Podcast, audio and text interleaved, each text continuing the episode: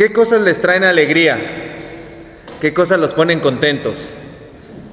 El hermano Fabián puso así una cara de, uy, se acordó de muchas cosas. Espero que todos sean cosas buenas, ¿no? Pero todos nos pueden hacer eh, sentir felicidad muchas eh, situaciones, ¿no? Algunos puede que los ponga feliz la adquisición de algo, eh, a veces hasta comernos unos tacos que nos gustan, ay, bendito sea Dios, qué bueno estuvo esto, gloria sea el Señor, aleluya, ¿no?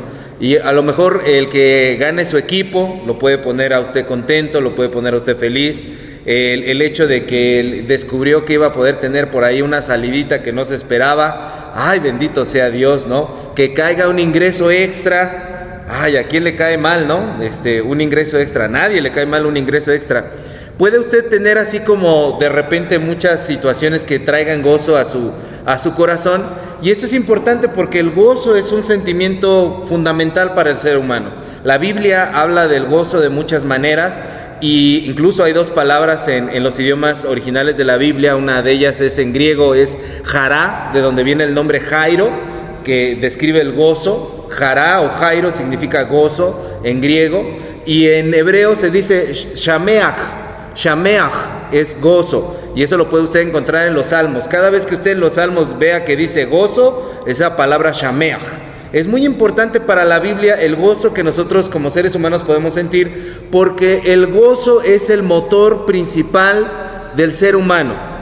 Es de los motores principales del ser humano para hacer cosas. Muchos creen que el rencor es el motor principal, que la venganza es el motor principal que el odio es el motor principal y para muchas personas puede ser, ¿no? Porque a veces muchas personas quieren hacer cosas y nomás no se animan, pero cuando es una cuestión de venganza, híjole, ahí se alistan y planean y ahí sí quieren hacer y deshacer y hasta se organizan, ¿no? Ya ven que cuando agarran, por ejemplo, a un ratero, que empiezan todos así, agárrenlo, encuérenlo, línchenlo, y todo mundo ahí va con odio, ¿no? Y ahí, quién sabe cómo, pero los desconocidos se organizaron para hacer algo malo. Entonces pareciera a veces que el odio es el motor principal del ser humano. Pero en realidad lo que nos dice la palabra de Dios es que el gozo es lo que nos mueve a nosotros. El gozo nos transforma, el gozo le cambia la cara a su día. Cuando su día va de la patada y de repente pasa algo, que lo pone a usted contento, híjole, ese fue el mejor día que pude haber tenido. Oye, pero en la mañana te estaba pasando esto, no lo estabas pasando tan bien, tuviste que esperar horas y horas allá en el seguro, tuviste que esperar horas y horas en el banco que no había sistema, no importa, porque en la tarde pasó esto que trajo a mi vida felicidad. Entonces el gozo es importante para nosotros como seres humanos y eso lo saben muy bien las personas que hacen marketing. Y por eso las personas que hacen marketing, nos venden cosas diciéndonos que vamos a tener gozo a través de las cosas que nosotros compramos o adquirimos, ¿no? Entonces te dicen que compres el nuevo celular con las nuevas funciones y ahí estar a las gentes, ¿no? Que se forman días enteros para tener el celular nuevo porque quieren tener la satisfacción de ser de los primeros usuarios del iPhone 80 mil o en el que vayan y se forman y hasta se golpean y se arrebatan y se quitan. Y después de cinco minutos con el iPhone, ya se les pasó el gozo, ya se les pasó la alegría. Todas las múltiples funciones que decía el teléfono. Eh, miren, hermanos, la, la, mayoría de las personas no usan todas las funciones que tiene el teléfono, mucho menos un teléfono de 10 miles, 20 miles, 30 miles de pesos no lo utilizan porque esos teléfonos son para personas profesionales que hacen edición de videos y un montón de cosas con el teléfono que el usuario común no hace. Pero nos venden la idea de que a través de eso vamos a ser felices. Adquiere este carro, adquiere esta casa, adquiere, adquiere, adquiere y vas a ser feliz. Incluso en la cuestión de la política, vota por fulanito. Él va a traer prosperidad al pueblo de Nextlalpan y votas por fulanito y resulta que después ya llevan décadas y no se quieren ir del poder. Y tú te quedas así, uy, no, voté por fulanito y resulta que nomás no trajo la alegría, la prosperidad que él, que él, que él prometía, ¿no? Entonces nos, nos volvemos escépticos, porque cada vez que nos dicen que algo te puede generar a ti alegría, te dicen, ¿será? ¿Sí será o no será? Como que lo dudamos, nos volvemos escépticos como, como seres humanos. Y esto es fundamental a la hora de que nosotros analizamos la palabra de Dios, porque Dios nos promete que nos quiere dar gozo. Y nosotros no podemos ser escépticos con Dios, pero estamos tan ciscados que necesitamos recapacitar en cómo evitar que nosotros mismos nos impidamos disfrutar del gozo que Dios quiere darnos en nuestra vida. A ver entonces, vamos por favor al versículo 8 y al versículo 12 de Lucas 2. Lucas 2, versículo 8 y versículo 12. ¿Ya lo tienen?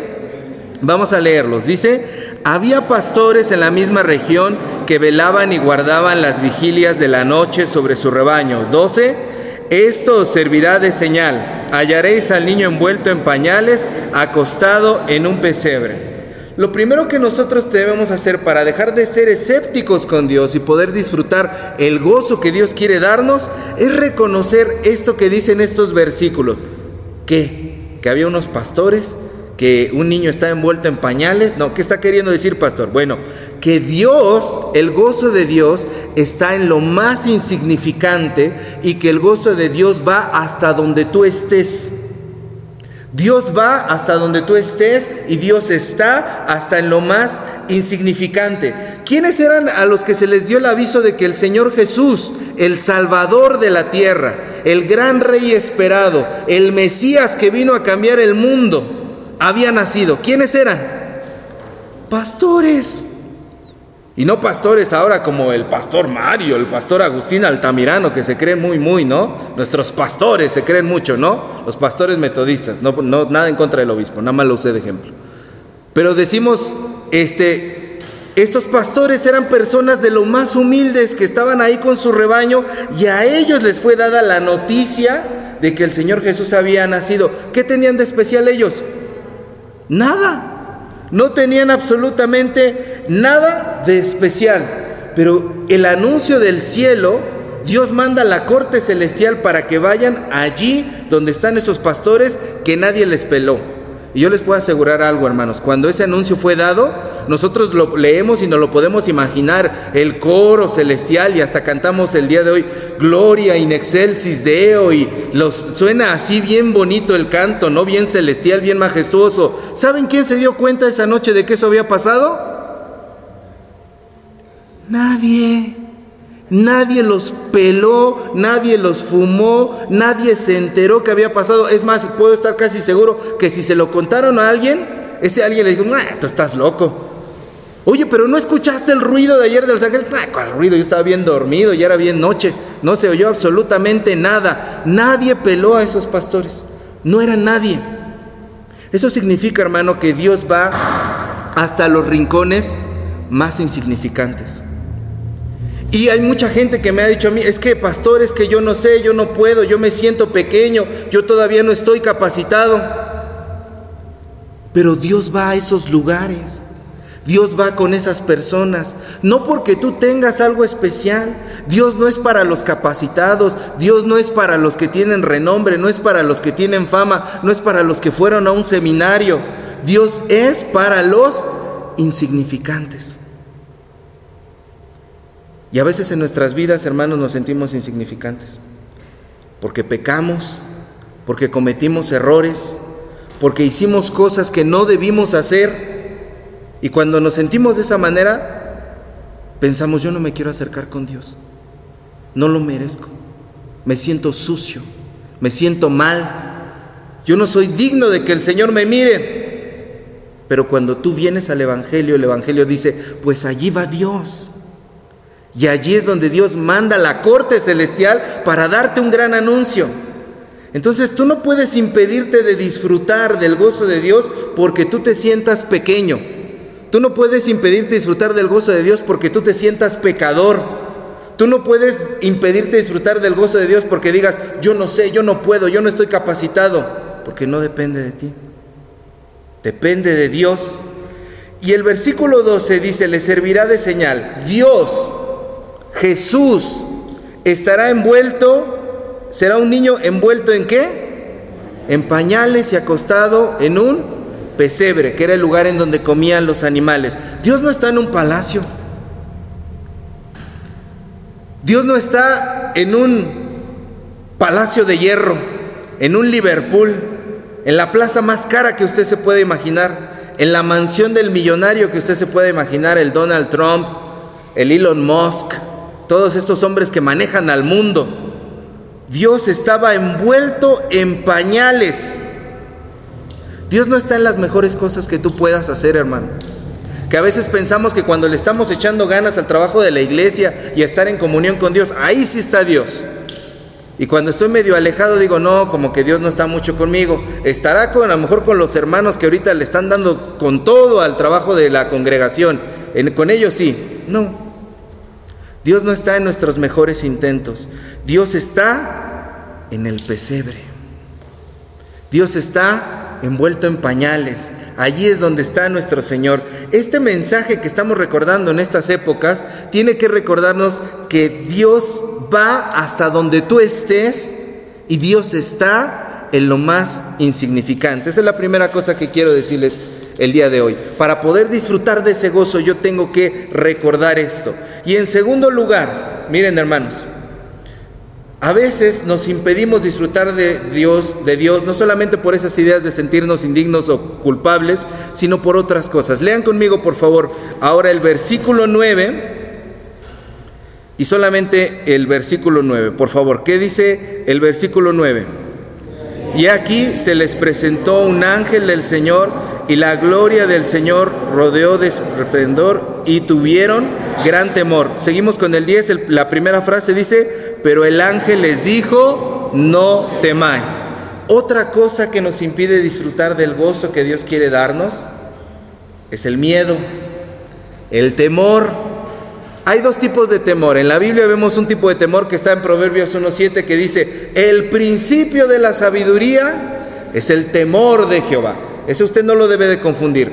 Ese temor, el temor de Jehová, es amor reverencial. El principio de la sabiduría está cuando yo amo reverentemente a Dios. No porque le tenga miedo, porque Dios va a venir con el chicote y me va a dar unos buenos. ¿eh? Dios te está viendo, Dios te está vigilando. De, algunos dicen DTV, no de Dios te bendiga, sino de Dios te vigila, ¿eh? Dios te está viendo. Y no es eso, no es el temor que debemos tener al Señor, es un amor reverencial para obedecerlo. Pero el otro temor es este sentimiento que tenemos que a veces nos paraliza, el miedo. Dice que cuando los pastores escucharon el mensaje de los ángeles, ellos sintieron miedo. Y miren, como seres humanos le huimos mucho al miedo como a muchos otros sentimientos que no son tan agradables de sentir. Le huimos y le corremos a esos sentimientos, pero no deberíamos hacerlo. Casi a nadie le gusta tener miedo, casi a nadie le gusta sentir miedo, pero ¿saben qué cosa es el miedo? El miedo es la respuesta biológica que los seres humanos hemos desarrollado con el paso de los años para sobrevivir. Los seres humanos tuvimos que desarrollar un mecanismo de supervivencia ante los peligros y gracias al miedo es que seguimos vivos como especie. Dios no hace las cosas nada más porque sí. Dios te ha puesto esos sentimientos en tu corazón, la capacidad de poder sentir miedo para poder librarte de los peligros. Biológicamente, químicamente, tu cuerpo cuando siente miedo libera adrenalina o epinefrina. Esa adrenalina o también se le llama epinefrina. ¿Y qué es lo que hace? Esta respuesta que tiene tu cuerpo se llama la respuesta de lucha. La respuesta de lucha o de huida. Y consiste en tres cosas. Cuando tú sientes miedo, tu frecuencia cardíaca aumenta. ¿Para qué? Para poder bombear más sangre a tus músculos. Y como tú tienes más sangre en tus músculos, te puedes mover con mayor agilidad, con mayor velocidad. Cuando tú tienes miedo además, se dilatan tus vías respiratorias, se abren para que entre mayor cantidad de oxígeno a tus pulmones y puedas entonces correr, huir de ahí. Cuando tú tienes miedo, se libera una glucosa, la glucosa almacenada y toda la grasa almacenada en tu cuerpo cuando tú tienes miedo, lo que hace la adrenalina es liberar la glucosa y la grasa para que tú tengas más energía. ¿Por qué hace todo eso el cuerpo?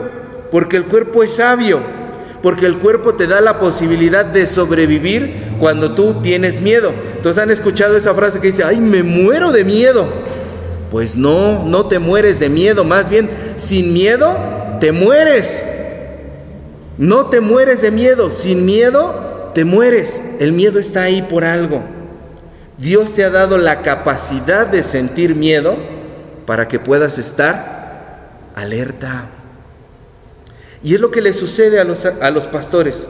Cuando los pastores tienen miedo, dicen el versículo 10, el ángel les dijo, no temáis. Cuando ellos tenían miedo pudieron estar más sensibles a la voz de Dios y cuando tenían miedo fue cuando escucharon el mensaje, no temas, no tengas miedo.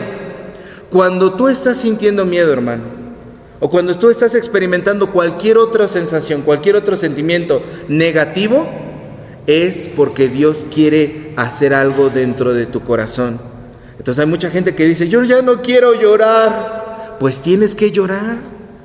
Dios puso esas lágrimas allí para que tú pudieras liberarte. Yo ya no quiero tener miedo, pues Dios lo puso para que tú puedas huir de ese lugar. Yo ya no quiero sentir esta molestia, pues Dios puso la molestia para que tú pudieras irte de allí y expresar inconformidad. Todos los sentimientos que no son agradables en nuestro corazón, Dios los puso por algo. Dios puso esos sentimientos desagradables en nuestra vida para que nosotros pudiéramos ser liberados. Así que antes de querer librarte de esos, de esos sentimientos y esas sensaciones, tienes más bien que cuando tú estés sintiendo todo eso, que no se siente bonito, parar las antenitas y abrir bien los oídos y decir, ¿qué me quieres decir, Señor? A los pastores les dijo, no tengan miedo, y después les dio otro anuncio que ahorita vamos a ver. Pero a nosotros, cuando estemos pasando por un momento difícil de nuestra vida y que tú digas, yo ya no quiero sentir esto que estoy sintiendo en mi corazón, ah, ah, ah, lo estás sintiendo por algo. Y si lo estás sintiendo, escucha, porque ahí la voz de Dios te va a hablar. Dios habla en, en medio de nuestros temores. Dios habla en medio de las dificultades que nosotros pasamos y es cuando nos da mensajes maravillosos. Y yo creo que todos ustedes lo pueden testificar. Cuando más perdidos estaban, cuando más difícil estaba la situación, ahí fue cuando vino la voz de Dios y habló algo a nuestras vidas. Y ese es el segundo punto, que no hay que huir de nuestras emociones, porque tienen un propósito. Y si tú huyes de tus emociones, te vas a perder del gozo de Dios. Así que no huyas de tus emociones. Y en tercer lugar, no podemos ser escépticos para con Dios. Tenemos que participar con Dios. No seas escéptico con Dios, participa con Dios. Vamos a seguir leyendo el versículo 10, por favor. Dice el versículo 10, el ángel les dijo, no temáis, y después dice, porque he aquí os doy nuevas de gran gozo que será para todo el pueblo. 11, que os ha nacido hoy en la ciudad de David un Salvador que es Cristo el Señor. Nos vamos al 15 y 16. Dice, sucedió que cuando los ángeles se fueron de ellos al cielo, los pastores se dijeron unos a otros, pasemos pues hasta Belén y veamos esto que ha sucedido y que el Señor nos ha manifestado. Vinieron pues apresuradamente y hallaron a María y a José y al niño acostado en el pesebre. Versículo 20 y volvieron los pastores glorificando y alabando a Dios por todas las cosas que habían oído y visto como se les había dicho. Bendito sea el Señor que yo no estaba allí. Porque si yo hubiera estado allí, cuando me dicen, no tengan miedo, van a ver esto y van a ver aquello, yo hubiera dicho, si será, y hubiera convencido a los demás de que, nada, ¿qué, ¿qué caso les hacen? No, no les hagan caso, no vas a encontrar nada. Todos son iguales, todos nos dicen lo mismo y no es cierto. Años de esclavizados aquí, ni quien nos libere. Y yo hubiera impedido que los pastores hubieran ido a adorar al niño Jesús y que hubieran descubierto las cosas como se les había dicho. Y esto nos enseña a nosotros, hermanos. Nosotros no podemos ser escépticos con Dios. Cuando Dios nos habla una palabra, decía yo en un sermón el día domingo, nos dicen, te va a hablar palabra Dios. Lo primero que nos imaginamos es, el trancazo de Dios, el regaño de Dios. Y no, yo no quiero que Dios me hable, la verdad, porque sé que si Dios me habla me va a dar duro. Pero lo que Dios quiere hablar es un mensaje de alegría, de gozo. Lo que le estaba diciendo allá a los pastores es, voy a cumplir el anhelo, el deseo que ustedes tienen desde hace miles de años. Sus ancestros soñaban con este día, sus abuelos, sus tatarabuelos, sus bisabuelos, sus papás se murieron deseando que este día llegara. Y hoy yo quiero cumplir ese deseo en ustedes. Lo que Dios habla en nuestro corazón es una palabra de alegría. Yo no sé si tú tienes ahorita una oración que ahí esté como de Señor, esto, Señor, te encargo aquello, Señor, yo quiero esto, Señor, yo quiero esto, lo otro. Pero lo que nos enseña el pasaje el día de hoy es que Dios quiere convertir tu gozo en una realidad. Dios quiere convertir tu gozo en una realidad. Y mira, yo sé que ahorita a lo mejor lo estás pasando mal o estás pasando una situación difícil, pero dice el dicho popular y dice muy bien, no hay un mal que dure 100 años. Y también dice, y no hay tarugo que lo soporte, si durara 100 años. No hay un mal que dure 100 años. La enfermedad, tarde o temprano, se va a acabar. El disgusto, tarde o temprano, va a pasar. El mal momento, el problema, la pelea, también tiene fecha de caducidad.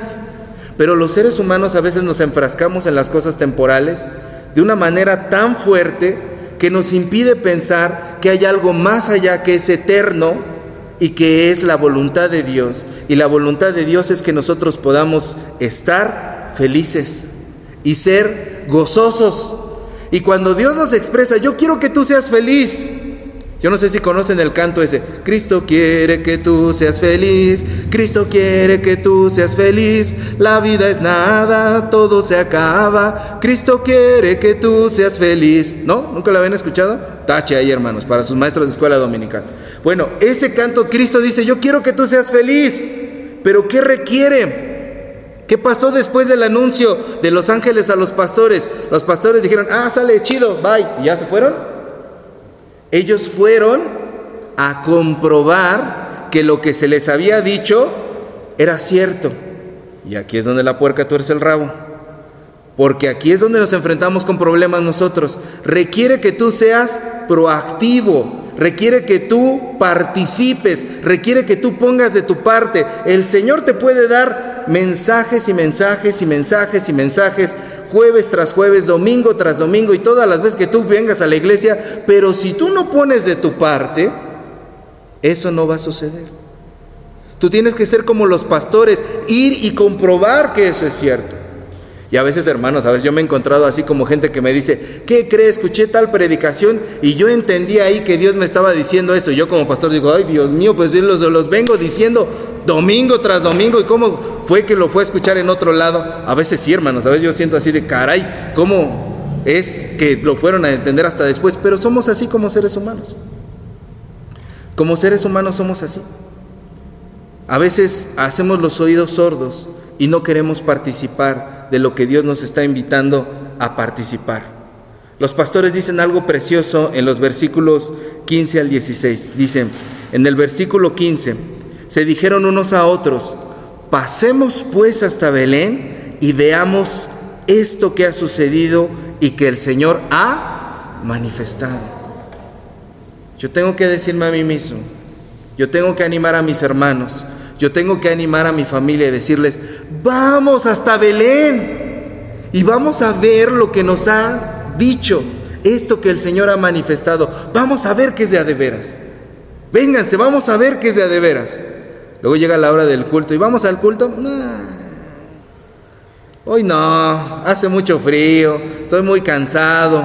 Ojalá fuéramos como los pastores. Vamos hasta Belén y vamos a comprobar esto que se nos dijo, a ver si es cierto. Y los pastores se arriesgaron. En la mitad de la noche, en la oscuridad, con cero recursos económicos, en aquellos tiempos en que hacer un viaje de ese kilometraje era una cosa mortal, estos hagan de cuenta que se aventaron un viaje más riesgoso que los piratas del Caribe. Es, estos pastores de verdad que arriesgaron la vida para poder ir a ver si era cierto o no era cierto lo que se les había dicho. Y nosotros, hermanos, tenemos que darlo todo, tenemos que dejar atrás el escepticismo y apostarle todo a que yo quiero comprobar lo que Dios me está diciendo. Entonces cuando los pastores van, después el versículo 20, pongan sus ojos en el versículo 20, fueron a comprobarlo ya y cómo regresan los pastores. Glorificando y alabando a Dios. ¿Cómo lleno mi vida de alabanza? ¿Cómo lleno mi vida de gloria a Dios? ¿Cómo hago que mi vida glorifique a Dios? Tengo que participar activamente, porque el que viene a la presencia de Dios nunca sale igual. Yo no quiero que ahorita que terminemos la predicación, ya acabe la pastorcilla, voy. Ahorita que acabemos la predicación y que termine el culto, usted regrese, salga de esa puerta y otra vez todo cabizbajo, enojado, con sus culpas, con sus cargas aquí, con sus preocupaciones aquí. Quiero que cuando salga de esa puerta se vaya alabando y glorificando a Dios. Por el mismo motivo que lo dijeron, que dijeron los pastores, por todas las cosas que habían oído y visto, como se les había dicho. Quiero que al cruzar esa puerta, hermano, usted pueda vivir una vida diferente usted pueda ser transformado, usted pueda dar gloria a Dios y que no le pase lo del cuento del niño que le pedía al pastor que le vendiera la puerta de la iglesia, ¿se lo sabe? Pastor, véndame la puerta de la iglesia. ¿Por qué? Porque cuando mis papás cruzan la puerta de la iglesia no se pegan, no se golpean, no se maltratan, no se insultan, pero nada más salimos de la iglesia y mi papá le pega a mi mamá y mi mamá se insulta con mi papá y se traicionan y se engañan y se mienten y se golpean. Véndame la puerta de la iglesia, ¿cuánto cuesta? Yo no quiero que le pase eso a usted. Yo quiero que cuando usted salga de esta iglesia, al atravesar esa puerta, su vida sea más dichosa de lo que era que cuando entró por esa puerta. Porque eso es lo que quiere el Señor. El Señor quiere que nosotros vivamos en gozo. El Señor quiere que nosotros tengamos felicidad. Así que hermano, no le ponga peros al Señor, no permita que sus sentimientos, su miedo le hagan que no disfrute del gozo, no permita que su escepticismo le haga que no disfrute del gozo. No se olvide de que el Señor, no importa cómo esté usted, en qué condición, el Señor va hasta donde usted está, porque el Señor está hasta en lo más insignificante. La historia de este relato de Navidad nos enseña que el gozo del Señor quiere que, pasemos de la incertidumbre al gozo. La presencia del Señor quiere que pasemos del miedo al gozo. La presencia del Señor quiere que pasemos de las cosas que nos destruyen al gozo. ¿Usted no quiere ser feliz? Cristo quiere que usted sea feliz, hermano. Así que venga la felicidad del gozo del Señor. Amén. Póngase de pie, vamos a orar. Dios de misericordia, gracias Señor. Gracias Padre de misericordia, gracias Padre de toda la alegría y todo el gozo, Señor. Porque en esta época, Señor, recordamos que tú viniste a traer alegría y felicidad, Señor, a todo el mundo entero, Señor. Y nosotros queremos ser felices, Señor. Queremos vivir plenamente, Señor. Queremos que nuestros días aquí en la tierra puedan, Señor, ser de provecho, Señor que podamos, Señor, cuando tú nos llames a tu presencia, cerrar los ojos y poder, Señor, hacerlo con confianza, con tranquilidad, con satisfacción y en la alegría de que vivimos una vida que valió la pena, Señor. Y que seamos recordados, Señor, por la alegría que mostramos en nuestro día a día, no por la amargura, Señor, que se veía en nuestro rostro, no por la amargura de nuestras palabras, no por las situaciones, Señor, difíciles y conflictivas que enfrentamos, sino porque verdaderamente como hijos tuyos aprendimos a ser felices. Llénanos de tu gozo y llévanos de la incertidumbre al gozo, Señor, del miedo, Señor, a la alegría. Llévanos, Señor, siempre a la hermosa felicidad que solo podemos encontrar en ti. En el nombre de Cristo Jesús. Amén.